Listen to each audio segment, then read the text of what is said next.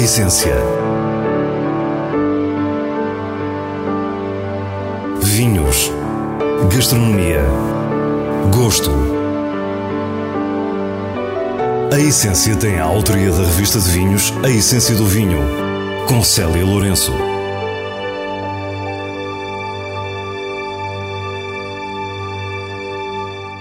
Boa noite. Começamos nos vinhos verdes na Quinta de Lourosa, que nos abre as portas do seu enoturismo, ao mesmo tempo que aprendemos um pouco mais sobre vinhas em Lis. Depois deste projeto familiar a norte, vamos conhecer a última novidade da Falua, na região do Tejo, o singular vinho Undated Cabernet Sauvignon. Terminamos com as nossas sugestões de vinhos e livros. Fique para o que é realmente essencial. Estamos em Lousada, a cerca de meia hora do Porto, na sub-região de Sousa dos Vinhos Verdes. A paragem é a Quinta de Lourosa, uma das propriedades mais relevantes da região. É Rogério de Castro, produtor e professor catedrático do Instituto de Agronomia de Lisboa, que nos recebe.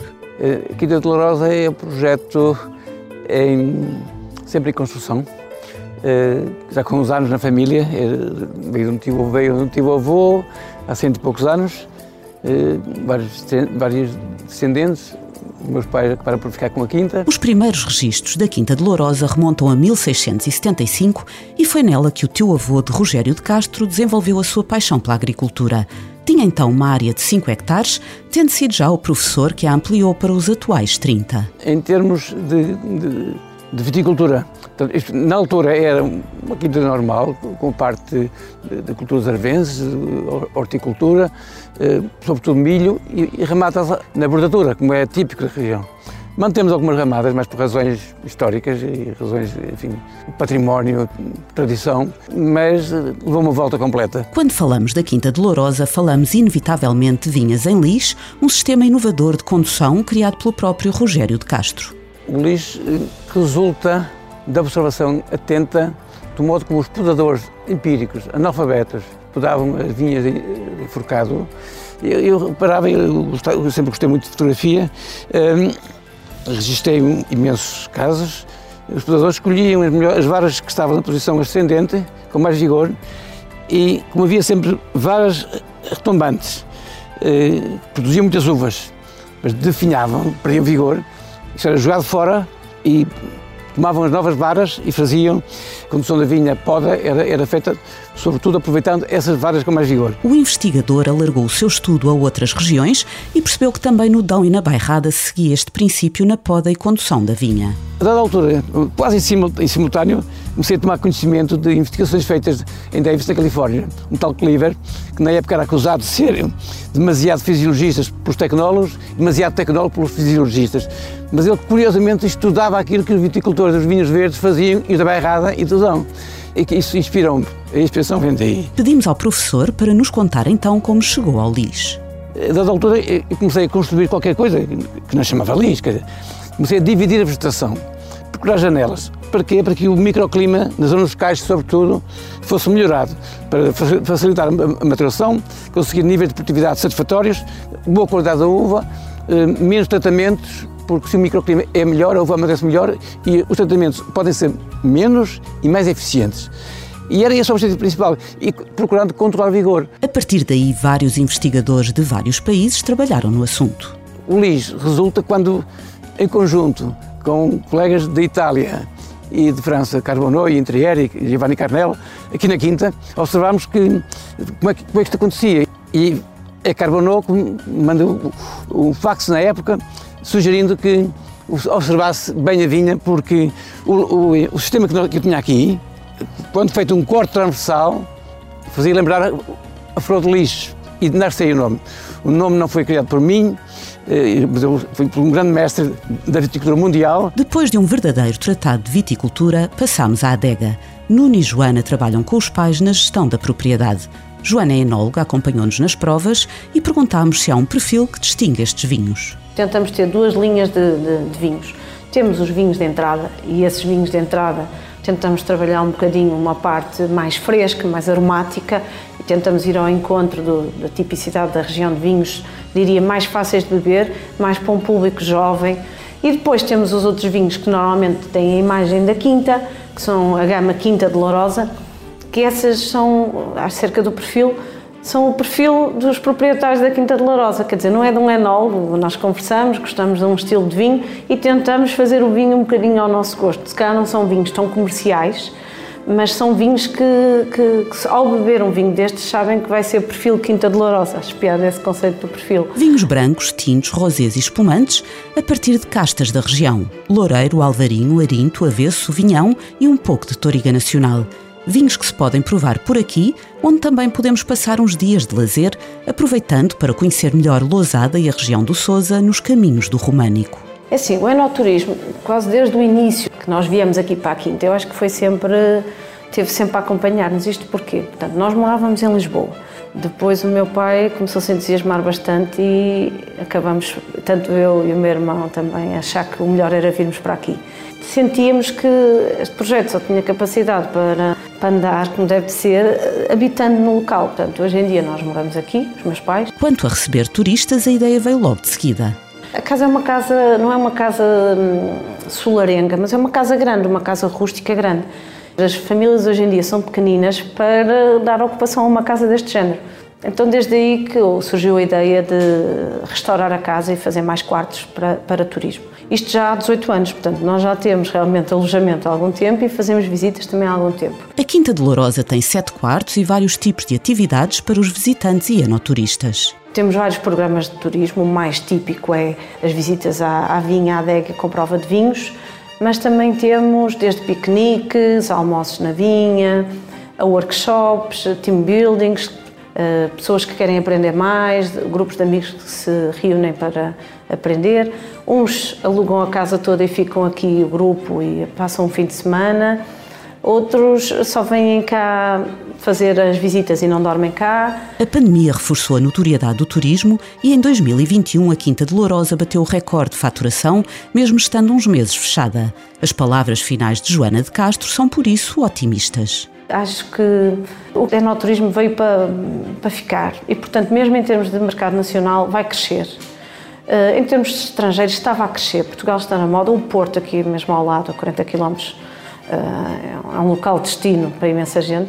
Portanto, eu acho que tudo leva a crer que o turismo vai crescer nos próximos tempos. Nós estamos muito perto do Porto e a caminho do Douro. Eu costumo dizer que é o destino ideal, quer dizer, as pessoas saem do Porto, vão para o Douro e passam aqui nos vinhos verdes. Uh, acho que não há motivos para não estar esperançado. Agora, claro, com as devidas salvaguardas, porque isto nunca se sabe o que é que se conta. um bocado assim. Os 45 hectares da icónica vinha do convento, com o seu calhau rolado em plena charneca do Tejo, continuam a ser a base para o lançamento de vinhos que merecem atenção. Fomos conhecer a mais recente novidade, Falou Undated Cabernet Sauvignon, e é a enóloga Antonina Barbosa que começa por nos explicar como surgiu este vinho. Eu acho que isto nasce um bocadinho no, no conjunto do conceito que nós criamos já nos Faluas Anouktes, em que eram eh, vinhos eh, diferentes de todas as outras gamas reservas que nós temos. Portanto, eh, o nosso objetivo aqui é mostrar as castas do nosso terroir específico, que é a nossa vinha eh, do convento, e quisemos poder mostrar aquilo que cada uma das castas dá naquele terroir específico, porque consideramos que tem características diferentes das mesmas castras noutros locais, mesmo dentro da mesma região. Traduzindo do inglês, anote significa sem barrica. São vinhos que na sua vinificação e estágio não passaram por madeira e por isso, em termos conceptuais, se aproximam da expressão mais pura da uva. O Falu Anauct começou com o Toriga Nacional, a que seguiu o Fernão Pires. Agora é apresentado o Cabernet Sauvignon. Quando se pensou em fazer algo de diferente dentro da mesma gama, existia uma casta que tem vindo eh, já há muitos anos para cá mostrado que tem ali um caráter muito especial. Eh, é, um, é, é uma casta que ali atinge maturações até, na minha opinião, diferentes daquilo que nós conseguimos no nosso país que é o Cabernet Sauvignon, da Vinha do Convento, e não consigo aqueles resultados em mais uh, outro local. Mas este vinho reúne dois conceitos. Além de unoked, sem madeira, é também undated, ou seja, sem data de colheita, o que neste caso significa que resulta de um conjunto de diversas vindimas. São Cabernets da Vinha do Convento de várias idades, todos sem barrica normalmente ia para barricas e integrava o lote dos nossos reservas. E eu, ao longo dos anos, fui guardando algum vinho para ver o potencial da casta e as características da casta ao longo do tempo, porque é interessante a gente conhecer como é que a casta se desenvolve, não é? Sem a interação clássica daquilo que é a barrica. E quando se pensou fazer um vinho diferente, dentro da nossa gama, que nós classificamos de mais terroir, no fundo, que não tem outro tipo de, de interferências, eu lembrei-me que nós tínhamos em, em, ensaios, portanto, em cubas muito pequenas, eh, cabernês de, várias, de vários anos. Antonina explica-nos então como chegou a este lote depois de vários ensaios. Nós aqui temos o 16, eh, o 17 e o 18, foram três anos até bastante diferentes, com uma característica eh, que eu penso que é talvez aquela que os une mais é que foram anos eh, de seca, não é? Lembramos-nos todos que começou em 16 e que em 17 foi até bastante intensiva. Três anos de seca numa vinha de calhau rolado sem rega. Esta casta é uma casta super resistente, é uma casta que se adapta muito bem às diferenças. Então, ali naquela vinha, nós temos que pensar que estamos numa vinha em que já, já tudo é deficitário, não é? Portanto, nós já temos sempre pouca água, já temos sempre pouca parte nutricional. Obviamente que o clima interfere e nós tínhamos diferenças dos três anos. Por exemplo, lembro-me que o 17 era aquele que era o vinho mais estruturado. Dentro daquilo que é o nosso Cabernet, ele é super sempre elegante. Falua Undated Cabernet Sauvignon é um vinho de grande nível que nos mostra o imenso potencial da região do Tejo. Mostra-nos, sobretudo, que a região não se esgota no que é óbvio. Porquê os três anos e não um? Porque eu acho que os três anos são muito mais completos do que um ano só. Ou seja, nós temos um vinho que é muito mais, uh, acaba por ter uma dimensão total de características que nós encontramos em cada um dos anos e podemos assim mostrar, uh, no fundo, um conjunto de características associadas à nossa casta. No fundo, foi para ser um lote mais transversal, não só a casta naquele ano, mas sim a casta naquele terroir, no seu todo e que, portanto, fomos buscar a frescura mais a um ano, a concentração mais a outra, a elegância mais a outro, mas muito interessante. A essência. Passamos às escolhas do diretor da revista de vinhos, Nuno Pires, com os selos altamente recomendado e boa compra da revista. Taylor's Very Very Old Tawny Port é o vinho do Porto do Jubileu de Platina de Isabel II. A Taylor's é detentora do Alvará Real de fornecedor de vinho do Porto da Rainha e por esta ocasião única fez esta edição especial a partir de vinhos velhos da casa. Verdadeira poesia engarrafada, com aromas de vinagrinho e doçura aveludada. À sua frescura única, acresce um final interminável, untuoso e fino. Com a classificação máxima de 20 pontos pela revista de vinhos, tem o selo altamente recomendado. O Mospalheto 2020 é um vinho produzido na região de Lisboa por Encosta da Quinta, a partir de uma base de Toriga Nacional, a se juntaram películas de Fernão Pires, Arinto e Moscatel. Tem tons acobreados e aromas que combinam notas florais e doces, com geleia de morango e casca de laranja. A boca é muito frutada, com taninos macios e imensa frescura. Um ótimo vinho para os santos populares e uma boa compra. Nos vinhos de bolso recuperamos o livro Mesa Real da Dinastia de Bragança de Ana Marques Pereira, publicado em 2012 com a inauguração do Museu do Tesouro Real, onde podemos ver a primeira coberta da magnífica Baixela Germain, como nunca a vimos antes, apetece-nos saber mais sobre a mesa portuguesa. Neste livro temos um estudo aprofundado sobre as refeições reais da Quarta Dinastia, que nos dá um olhar sobre a cultura e a história portuguesas entre o século XVII e o início do século XX. Mesa Real da Dinastia de Bragança é uma edição esfera dos livros. E assim nos despedimos. Para a semana, à mesma hora, teremos mais vinhos e muitas histórias contadas por quem os faz. Tenha uma boa noite.